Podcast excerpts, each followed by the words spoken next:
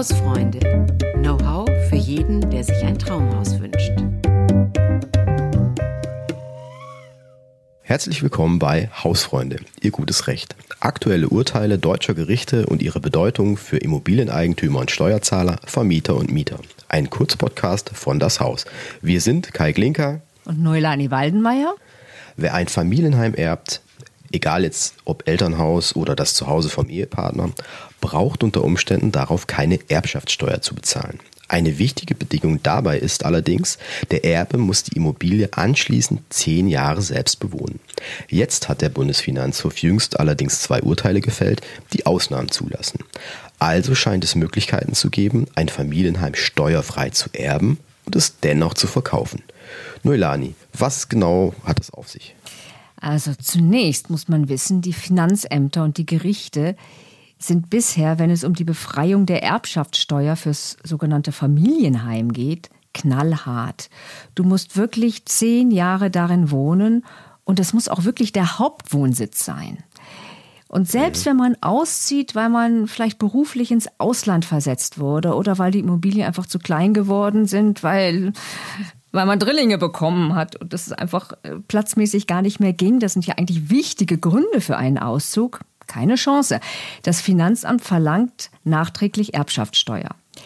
Tatsächlich wurde bisher nur eine Ausnahme zugelassen, und zwar, wenn es wirklich objektiv zwingende Gründe vorlagen, dass der Erbe faktisch auch nicht in der Lage war, dort zu wohnen. Das ist das klassische Beispiel, wenn man äh, aus Krankheitsgründen ins Pflegeheim muss. Okay, also wirklich restriktive ähm, Beschränkungen dafür. Ähm, jetzt wurden diese knallharte Einzelausnahmen, also der Umzug ins Pflegeheim, das wurde jetzt dann doch erweitert. Das klingt schon mal spannend. Wie genau kam es denn dazu? Genau. Also im ersten Fall hat eine Frau von ihrem Vater ein Grundstück mit einem Einfamilienhaus geerbt. Sie wohnte zuerst einige Jahre im Obergeschoss, dann ließ sie das Haus abreißen, baute ein Mehrfamilienhaus und zog dort in eine barrierefreie Eigentumswohnung. Hintergrund der, dieser Entscheidung waren gesundheitliche Probleme. Sie hatte wohl ein, Hüftleiden und das Treppensteigen, das, das ist wohl ihr wohl sehr schwierig geworden.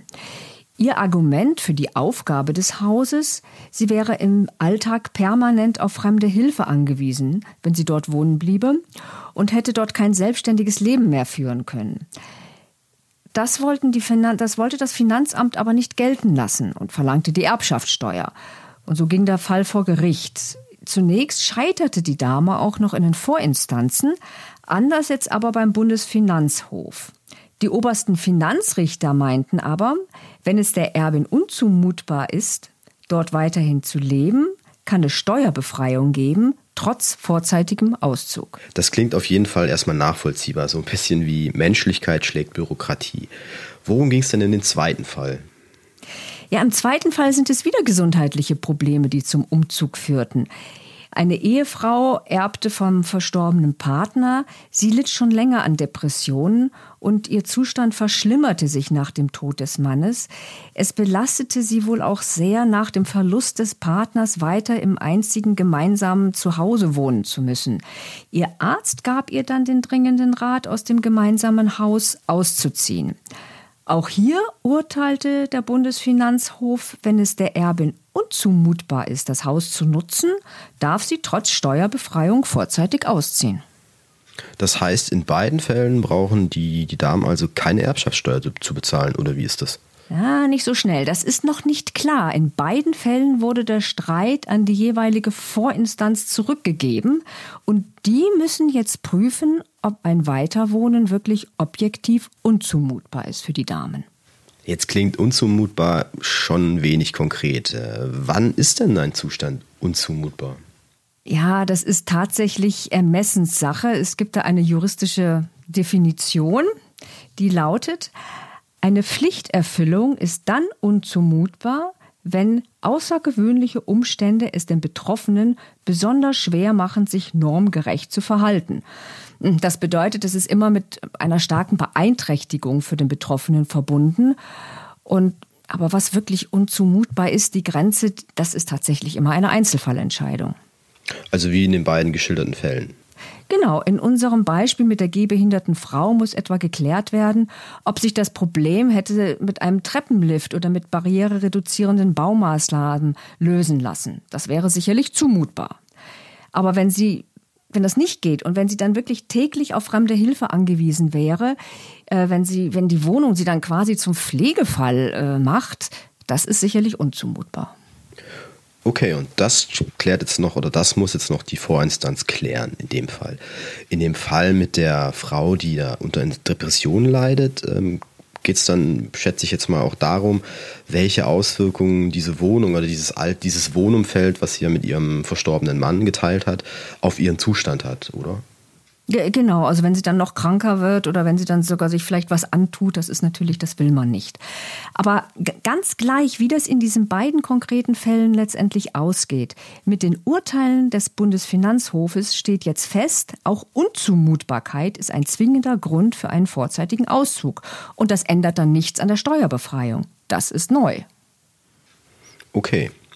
Und ähm, Jetzt haben wir vorhin gehört, zehn Jahre äh, eigener Wohnsitz ist ja nur eine Bedingung, die die Erben erfüllen müssen, um keine Erbschaftssteuer zu bezahlen. Ich meine, irgendwo gelesen zu haben, die Größe spielt da auch eine Rolle.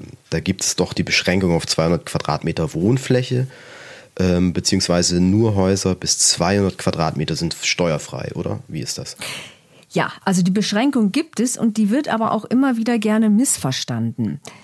Zum einen muss man wissen, bei Ehegatten spielt die Größe des Hauses und des dazugehörigen Grundstücks überhaupt keine Rolle. Wenn alle anderen Bedingungen erfüllt sind, erbt die Ehefrau oder der Ehemann steuerfrei eine 500 Quadratmeter Villa mit fünf Badezimmer und 12 Hektar Land vom Ehepartner komplett steuerfrei. Ah, okay, in der, in der Regel sind es ja meistens nur vier Badezimmer, aber das nehmen wir jetzt mal als Beispiel. Also Hintergrund äh, der Gesetzgeber ist hier, dass der überlebende Partner geschützt werden soll. In der Regel wohnen die Ehepartner ja im gleichen Zuhause, jetzt ob Villa, Reihenhäuschen oder Eigentumswohnung. Der oder die Überlebende soll nicht zum Auszug und zum Verkauf gezwungen werden, damit die Erbschaftssteuer bezahlt werden kann. Ja, das macht ja absolut Sinn. Eine Beschränkung der Quadratmeter gibt es, wenn das Familienheim dann an die nächste Generation weitergegeben wird. Kinder können ein Elternhaus tatsächlich nur bis 200 Quadratmeter Wohnfläche steuerfrei erben. Jetzt stellt sich die Frage, was ist, wenn das Elternhaus aber größer ist? Sagen wir 220 Quadratmeter. So mancher meint dann, Mist, jetzt muss ich die volle Erbschaftssteuer zahlen. Nein, das ist nicht so. 200 Quadratmeter bleiben immer steuerfrei wenn die übrigen Bedingungen erfüllt sind natürlich. Lediglich auf diese 20 zusätzlichen Quadratmeter muss, muss dann anteilig Steuer bezahlt werden. Okay, also nehmen wir mal an, das Haus hat jetzt 220 Quadratmeter und ist eine Million Euro wert. Und nur auf diese 20 Quadratmeter äh, fällt die Erbschaftssteuer an. Wie viel sind diese 20 Quadratmeter dann wert? Ja gut, das muss man ausrechnen. Das sind 9 Prozent von 220 Quadratmeter Wohnfläche. 9 äh, Prozent von einer Million macht 90.000 äh, Euro, die versteuert werden müssen. Okay, und dann zahle ich? Dann zahlt man bei dieser Summe, die ein Kind vom Elternteil erbt, wären 11 Prozent fällig. Das macht also knapp 10.000 Euro. Okay. Aber trotzdem kann der Fiskus leer ausgehen. Nicht? Also, denn, denn es gibt ja noch den Erbschaftssteuerfreibetrag von 400.000 Euro für Kinder. Den mhm. bekommen Kinder immer, wenn sie von einem Elternteil erben. Das heißt, sie können das Elternhaus bis 200 Quadratmeter steuerfrei erben und haben darüber hinaus nochmal einen Freibetrag von 400.000 Euro. Also ob Erbschaftssteuer für das große Elternhaus bezahlt werden muss oder nicht, hängt dann von den übrigen Vermögenswerten ab, die der Erblasser dem Kind hinterlässt. Okay, gut zu wissen. In vielen Fällen steckt ja aber der größte Teil des Vermögens in der selbstbewohnten Immobilie. Das heißt, da reicht der Freibetrag also häufig aus, damit selbst größere Elternhäuser steuerfrei an die nächste Generation gehen. Genau. Und wenn dann doch Erbschaftssteuer anfällt, dann darfst du sie auch in Raten bezahlen, wenn du den geforderten Betrag jetzt nicht parat hast. Es ist sogar möglich, dass der Fiskus die Steuer bis zu zehn Jahre komplett stundet und zwar zinslos. Dafür braucht man dann einen zwingenden Grund. Zum Beispiel, wenn man in Ausbildung ist oder wenn, wenn ein längerer Krankenstand zu erwarten ist. Aber mit der Erbschaftssteuer droht nicht gleich der Verkauf der Immobilie, wenn man das Geld nicht sofort bezahlen kann.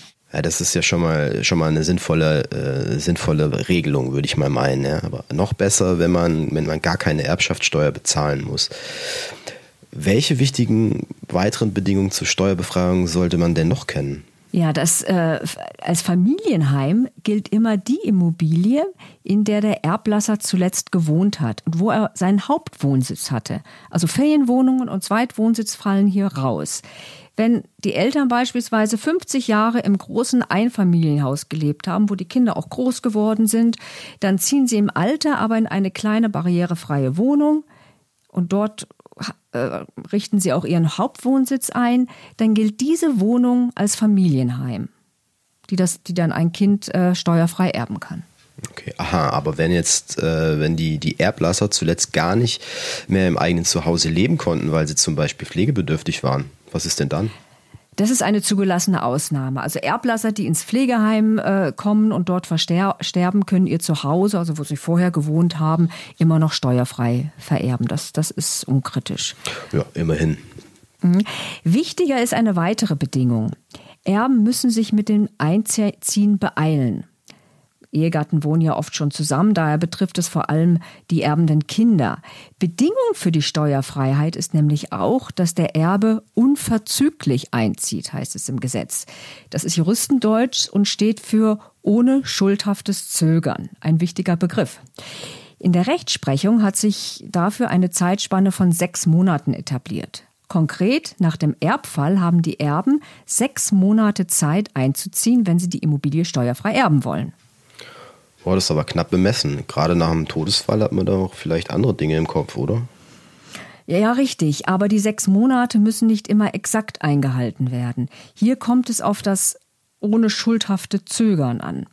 Beispiel, das Elternhaus ist meist ein älteres Gebäude, das muss nicht nur leergeräumt, sondern auch oft renoviert oder sogar energetisch saniert werden. Da kommt man nicht unbedingt äh, mit sechs Monaten hin. Das heißt, wenn ich saniere, kann ich mir länger Zeit lassen. Ja, nein, nein, nein, nein, nein. Man muss trotzdem zügig handeln, aber wenn mich äußere Umstände, die ich nicht zu vertreten habe, daran hindern, innerhalb dieser Frist einzuziehen, ist das in Ordnung. Wer im Familienheim wohnen möchte, sollte so bald wie möglich die Steuerbefreiung beim Finanzamt beantragen. Dafür gibt es ein Formblatt. Und dort kann man auch gleich ankündigen, dass es zwingende Gründe geben könnte, die dem unverzüglichen Einzug im Wege stehen. Äh, zum Beispiel eine Kernsanierung. Das kann aber auch eine geplante OP mit Reha sein. Dann ist es beim Finanzamt schon mal aktenkundig, die Erbin will ins Familienheim einziehen. Und dann muss man aber trotzdem handeln. Also die Handwerker sollten unbedingt innerhalb dieser Frist äh, äh, zügig beauftragt werden. Und wenn das Wunschunternehmen für die nächsten zwölf Monate ausgebucht ist, dann sollte man Kontakt zu alternativen Baupartnern aufnehmen. Auf keinen Fall die Hände in den Schoß legen, der Eindruck darf beim Fiskus nicht entstehen. So, und dann, dann darf es auch länger als diese sechs Monate dauern. Ja, also wenn größere Arbeiten zu machen sind, brauche ich erst dann einzuziehen, wenn es mir zumutbar ist. Funktionieren beispielsweise die Toiletten nicht, dann wird der Finanzbeamte nicht erwarten, dass die Familie sich ein Dixie-Klo in den Vorgarten stellt. Hm. Sobald die Immobilie dann aber objektiv bewohnbar ist, sollte man auch einziehen und nicht so lange warten, bis die letzte Fußbodenleiste sitzt. Zu gut Deutsch, der Erbe oder die Erbin darf jetzt nicht selber schuld daran sein, dass sie später einzieht oder, ja, oder es auf genau. die lange Bank schieben, sozusagen. Genau, nicht auf die lange Bank schieben, genau. Zum Schluss noch eine Frage. Welcher Personenkreis kann das Familienheim denn steuerfrei erben? Wir haben jetzt von Ehegatten und Kindern gesprochen. Wie sieht das denn mit Enkeln aus?